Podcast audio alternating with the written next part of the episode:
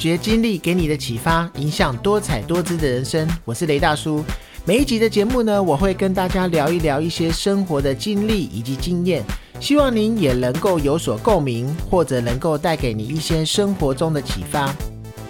近日呢，最火红的店家，不用怀疑，那一定就是日本来台湾展店的折扣店唐吉诃德。那就算呢，它是二十四小时营业的，连半夜还要排队结账五小时，这个盛况真的是非常的夸张。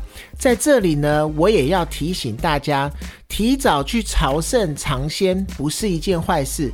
但是呢，在现在全球新冠疫情肆虐的一个时间点，大家一定要去注意防疫的相关措施，保护自己，也保护其他人。那看到了这个盛况呢，就让我想起亚洲，尤其是台湾的一个一窝蜂排队的现象。那本集的节目呢，就跟大家聊一聊这个一直发生在我们周遭的有趣的现象。那在我们聊到这个现象之前呢，我们先来看一下“一窝蜂”这个字面上的意义。那一窝蜂呢，其实是中国明朝发明的一个火器，它分为两种，一种呢能够骑射火箭，那另外一种呢是可以发射散弹的。那最早最早呢，这个武器记录的时候是在大概建文帝的时代。而它在现在字面上的含义，一窝蜂在现在字面上的含义呢，就是形容人很多，如群蜂般一涌而上的一种状况。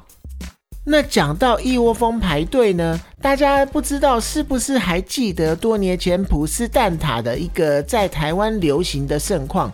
那当时呢，到处开满一间一间的普斯蛋挞店。但是风潮一过呢，却在不久之后又纷纷的都收店了。而后呢，兴起了甜甜圈啊，或是比较后期的厚奶茶的热潮，一阵又一阵的来。那流行的时候呢，人潮是络绎不绝；但是热潮一退了之后呢，店家就一一又收掉。那这个循环呢，我个人觉得永远都不会结束的。那而一窝蜂的现象呢，其实四处都可见。那一窝蜂的现象，通常指的是说，人们对于某一项事物的关心和关注的程度，突然间的大幅的提升。那通常是源自于某一个小事件，它透过网络或者是媒体的一些媒介，把讯息散布出去之后，进而影响个人的行为而去执行的部分。那一窝蜂热潮在亚洲的地区，而尤其我觉得是在台湾特别的明显。一则新闻事件，或者是在网络上面的一个短片，甚至是一篇文章，它都有可能会引起一个风潮。网络上流行的事情呢，在经由媒体的报道后，就更加的广为人知了。那更加的去强化了一窝蜂的盛行。那在我们台湾呢，一窝蜂的现象常常出现的是在餐饮业比较多。那众多的美食，只要在网络上引发讨论，再经过媒体的报道，马上呢就会变得热门而且抢手。那就算你有时候有时间去排队，你都不见得一定买得到。那更有一些人呢，只不过是看到有人排队，他就跟着排。那大多数的人呢，真的都只是一昧的盲从。那又如前面所提到的，台湾手摇饮店则是另一种模式。那这一类的店家在短时间内店面急速的增加。不同的品牌琳琅满目，然后呢，又可能会快速的消失。所有的业者呢，似乎也慢慢的习惯了这样的模式，都像是下赌注一般的去投入。消费者呢，看见也顺势的会搭上流行，但呢，其实来得快，去的也快。等到整个消费者的新鲜度它褪去的时候，又会回到原本的状态。那业者又再次去寻找新的商机，一直在循环这样子一个商业模式。我觉得呢，不只是在餐饮业是这个样子，一窝蜂的现象其实也普遍的出现在台湾的其他各种产业。那然而呢，一窝蜂不仅仅是适用于单一的产业，对于台湾的整体走向也有所影响。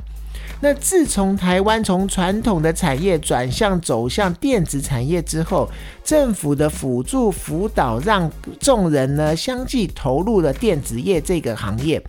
那这个产业投入连带影响台湾教育市场的一个选择。在政策的推波助澜之下呢，电子啊、电机啊相关的大学科系一下子就成为家长还有孩子眼中的理想的未来的目标。那众多的学生呢，不思考自己自身是不是真的喜好这个电子科系来就读。虽然说呢，现在的城市设计还是全世界很火红的一个产业趋势。但是现在电子业的就业保障已经跟过去来讲已经没有这么的稳固了，人们呢就因此的大批的转向去公职或者是投入其他的产业，这样子可以看到很多盲从的涌入，然后最后会造成一窝蜂人都错行的一个情况发生。近年来呢，如果提到造成大话题的一个美食的话，相信绝对是好事多独卖的厚奶茶莫属。这一款堪称是没有添加奶精又没有添加香料的饮品，由于主打的是含乳量已经高达百分之五十，它浓厚的一个口感。真材实料的用料，又再度的替易美品牌打了一场完美的胜仗。那甚至呢，后来其他品牌也一一的推出了相关的商品，但是因为是热潮已经过了，所以其他品牌推出的商品，它的热销量就没有这么多了。老实说呢，我在不需要排队的时候，我又把它买来喝。那喝完后的感觉呢，实在是很难去想象。像这样的一瓶奶茶，为什么会吸引那么多的民众在好事多开门前便摩拳擦掌，用跑百米的速度，像是蝗虫过境一般的大量扫货，甚至呢想买还买不到。然后你如果买到的话，转卖还可以赚上一笔的这个现象。我真的是没有办法理解，但是呢，事实上厚奶茶的声望真的是在那个时候是如日中天。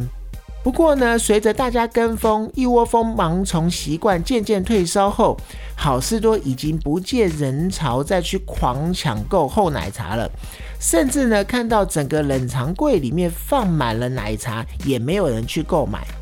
所以说啊，越买不到就越想要买，不吃就跟不上流行的这一个口号呢，似乎是许多台湾人盲从跟蹭的一个最主要的原因。那也不管它是不是真的好吃，它的来历背景到底是什么。反正只要有人排队，那就跟着去排队，跟着去买；有人吃，那就跟着吃。似乎已经成为台湾特别的一个怪现象了。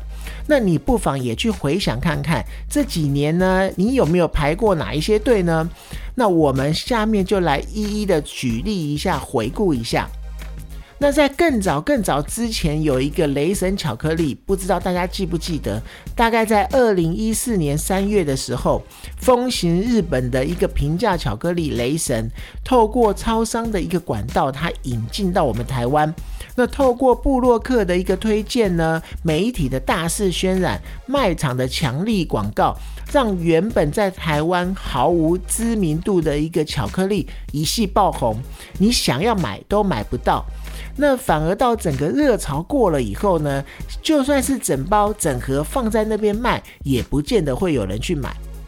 那再来就是美国来的甜甜圈，在二零一三年十二月的时候，美国的一个知名品牌甜甜圈正式在台湾开设第一家旗舰店，随即呢，它就引爆了一股非常热烈的排队热潮。那当时在信义威秀外的排队人龙可以是绵延了好几圈，许多人呢甘愿在寒冬中站上了三五个小时，只为了要去吃一吃甜甜圈的滋味。那逛街的民众呢，甚至走过看到人潮，他就跟着排。那我个人呢，是一直到整个热潮过后之后，我才第一次吃这个甜甜圈。你要问我说好不好吃呢？老实说，我只记得一个好甜的口感而已。后来呢，就不能不说到青玉茶饮了。大概在二零一三年七月的时候。当年已经开业有八年左右的青玉，突然一夕间爆红起来。那刚好那个时候时间点又是炎热的夏天，它清爽又爽口又顺口的黄金比例柠檬饮推出以后呢，它标榜整个是天然无任何加工口味的饮品，顿时间它成为了消费者心中的宠儿。那店家呢也会把大量的新鲜柠檬就直接推在店门口，来吸引顾客的目光。那说实话呢，冰冰凉凉真的很好喝，但是啊，老实说，这个热量是非常的恐怖的。那当然，现在整个热潮过了以后，就不再有这个排队的情况发生了。那其实呢，当然还有很多的食品相关商品引发了热潮。但其实除了食品之外呢，大家还记得震荡社会、暴动连连的电信四九九之乱吗？那因为电信业者推出了一个四九九吃到饱的专案。它掀起了全台的动荡，从南到北，从北到南，从老到少，通通都给它排起来。那就算是本来已经用的好好的手机资费，用很久的一个手机资费，甚至也不管它换了以后收讯是否还是跟原本一样好，还是要排队，就是不管了，先排再讲。那还有记得当时因为电影练习曲的一个效应，热火环岛流行的一个爆发，那也曾经它造成了小泽单车的一个风行。那当时老实说，我自己就买了两台的小泽车。那这个时候，整个台湾也一窝蜂的开了很多的自行车专卖店。另外呢，还有呢，我们看到的之前韩国美妆店呢，它借由韩剧的一个热潮拓展到台湾来。那例如呢，The Face Shop，还有 Skin Food 这些门市呢，一家一家的在台湾都展开。但是呢，到了今天，这些店其实还依然存在。但是它整个热潮已经不如当年了，那我们也似乎很少会在路上看到有人骑小折车，那甚至呢，现在的自行车店也不如那个时候全盛时期的时候多了，所以呢，这也就是一个热潮之后整个店家慢慢收掉的一个现象。日前呢，Daily View 网络温度计，它运用 Keepo 大数据关键引擎，它进行大调查，挖掘出台湾人愿意花时间排队的十大原因。那我们这边就来看一看，分析一下，到底是一些什么原因让台湾人那么喜欢花时间排队？我们来从第十名说起。那第十名呢，就是逢年过节，他就一定要排到老。那每一次到了中秋节啊，想必大家一定会对彰化的名店不二家不陌生。那有人会因为排太久买不到，甚至还生气暴怒喷漆，都大有人在。那同样呢，排到翻过去的呢，还有凤梨酥、小潘呐。嘉德啊，里湖啊，说穿了就是逢年过节一定要排下去的一个感觉。那源自于台湾人他热情的一个礼数的一个性格。那遇到一年一度的大日子，当然要好好的准备，然后买个礼送给亲朋好友，纷纷去沾沾福气。再来呢，我们说到第九名呢，就是有纪念意义的，他一定要拥有。那我们就可以提到生肖的纪念币，它受到收藏家的欢迎。每一年呢，央行都会开卖，然后会引发很多的排队人潮，还有各式各样代牌的物品啊，或代牌的招式。有很多人都是纪念控，平常出游的时候也会把一些票根或者一些代表性的明信片留下来珍藏。那这种有纪念意义的套币组合呢，当然也是要给它排下去。再来第八名呢，就是夯店狂开，还是要等。那前面有提到，一出炉就香味四溢的葡式蛋挞，吸引到大批的排队人潮，还有红极一时的青玉。店员呢，他们摇这个手摇杯，摇到手都举不起来了。那还有呢，后来有胖老爹的炸鸡，你就算是打电话提前预约，都还要等到一两个小时才能够取货。那上述这些超级的红店呢，就算就算是当时热潮的时候，开满了全台湾的各大街小巷，还是每一家都是爆满，排队排不停。尤其呢，大多是以现做现炸为主的最为受欢迎。只要是讲求新鲜美味，排队一下下，我想大家都觉得没有关系啦。那第七名呢，就是流行新货排下去。那好事多商品呢，向来是以又便宜又大碗来闻名。那超高的 CP 值的。草莓蛋糕啊，或者是草莓奶酪啊，推出以后就风靡了万千的少女了。那台湾的资讯又是如此的流通快速，那跟上流行已经是人的一个本能了。这一种大家都吃过，我也要试试看的一种新鲜感，只要真的拿到实物才是真的。所以这样子的流行新货，反正给它排下去就对了。再来说到第六名呢，就是怕抢不到，所以要先囤货。那这个就讲到从呃这一次疫情开始，去年的时候疫情开始，比如说像卫生纸涨价，或者是疫情抢口罩这件事情，导致呢民众涌入卖场狂扫货，加上几乎是所有的口罩或者是当时的卫生纸之乱，全部都清空。这一种怕抢不到先囤货的心理，也是台湾排队最主要的原因之一。就是这个心理，因为就想要在整个风暴来临前，先准备好预防措施，以备不时之需。就是因为这个道理，就有点像是在台风前怕淹水，所以青菜会涨价，所以就先把各类的民生物资买起来囤。那还有像现在疫情肆虐的这个状况，也有很多的民众会想说，先把口罩抢购起来，所以也引发之前口罩的一个排队抢购潮。那再来讲到第五名呢，就是当地的名产一定要买。那出外旅行其实是非常难得的，那观光胜地其实就想要买名产，那排队呢常常是必经之路。那最有名的例子呢，就是蛋卷闻名的嘉义福义轩，还有因为太阳花事件更加出名的新之和乳酪蛋糕。观光客呢常常抱着又不是天天都能够来的这一个理由。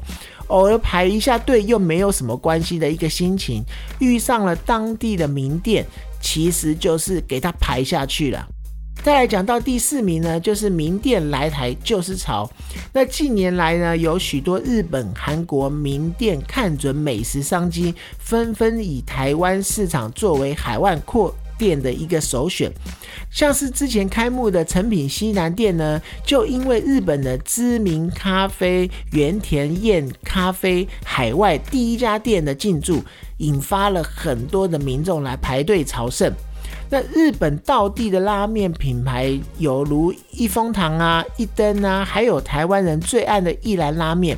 或者是回转寿司的名店啊，港式饮茶的名店啊，韩国知名的咖啡店啊，都漂洋过海来插旗，那也都在台湾各地掀起了跟风及排队的一个热潮。那毕竟要比起，如果你要坐飞机去出国这样子来相比的话，在台湾排队其实好像怎么算，在金钱上都是划算的。那再来，我们讲到第三名呢，美食的小吃摊必须要吃的这件事情。那不只是国外的名店呐，在地的小吃摊其实也常常会需要排队。比如说彰化的肉圆要排队，台南的牛肉汤要排队，那台北的金丰卤肉饭要排队。现在连去一个夜市看到地瓜球都要排队。那小吃的魅力呢，也是非常强的。其实看似不起眼的一个小吃摊呢，它其实有可能它传承了数十载的老味道，它一定是更动人的。台湾人有很多的饕客，美食当前，怎么能够不尝一尝呢？所以为小资摊排队这件事情，当然就是给他排下去。那再来讲到第二名呢，抢便宜不能错过。那抢便宜不能错过呢，它荣登大家热爱排队的原因，第二名是从四九九之乱到后来大麦克之乱，都是同样的道理。费时排队呢，就是为了要省荷包、省钱。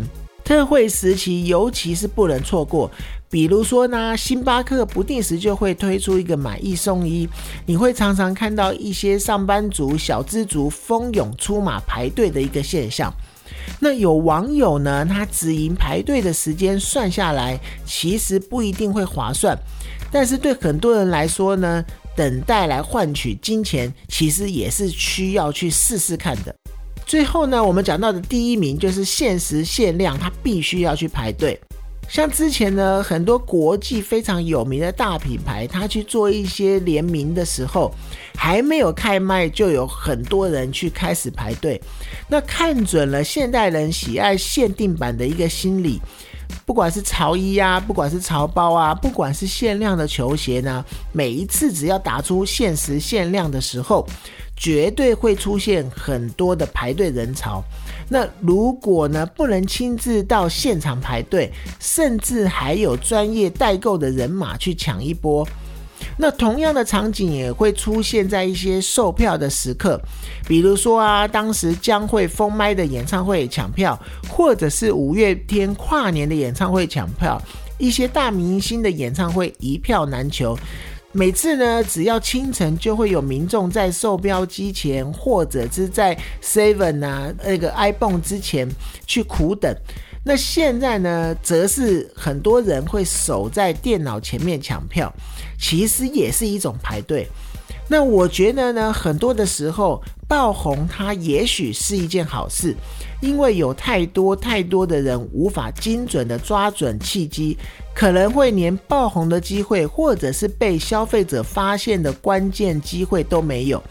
而如何能够借着一个优势兴起的浪头，一步一步站稳在浪潮的最前端，考验着每一个业者的智慧以及他的策略。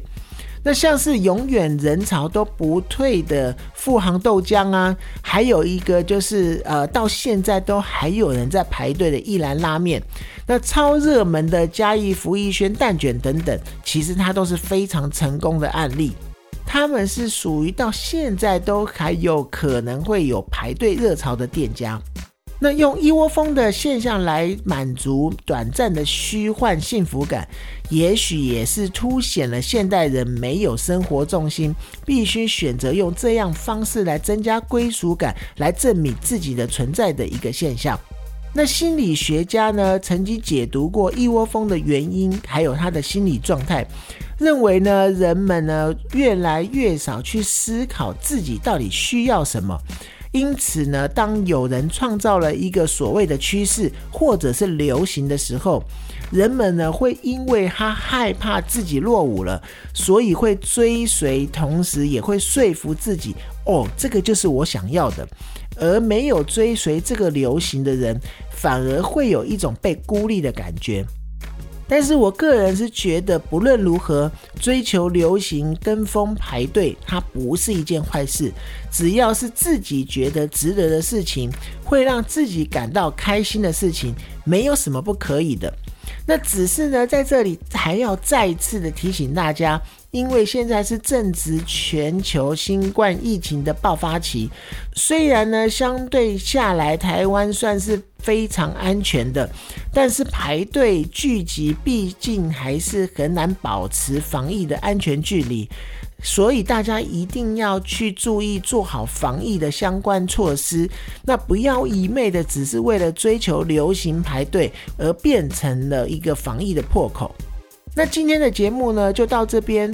有任何的问题，或者你也有想要分享你曾经排队的经验的，也欢迎您在 Apple Podcast 下面留言，并且能够给我五星鼓励。发掘经历给你的启发，影响多彩多姿的人生。我是雷大叔，透过我的分享呢，希望能够让你得到一些收获。谢谢你的收听，我们下次见。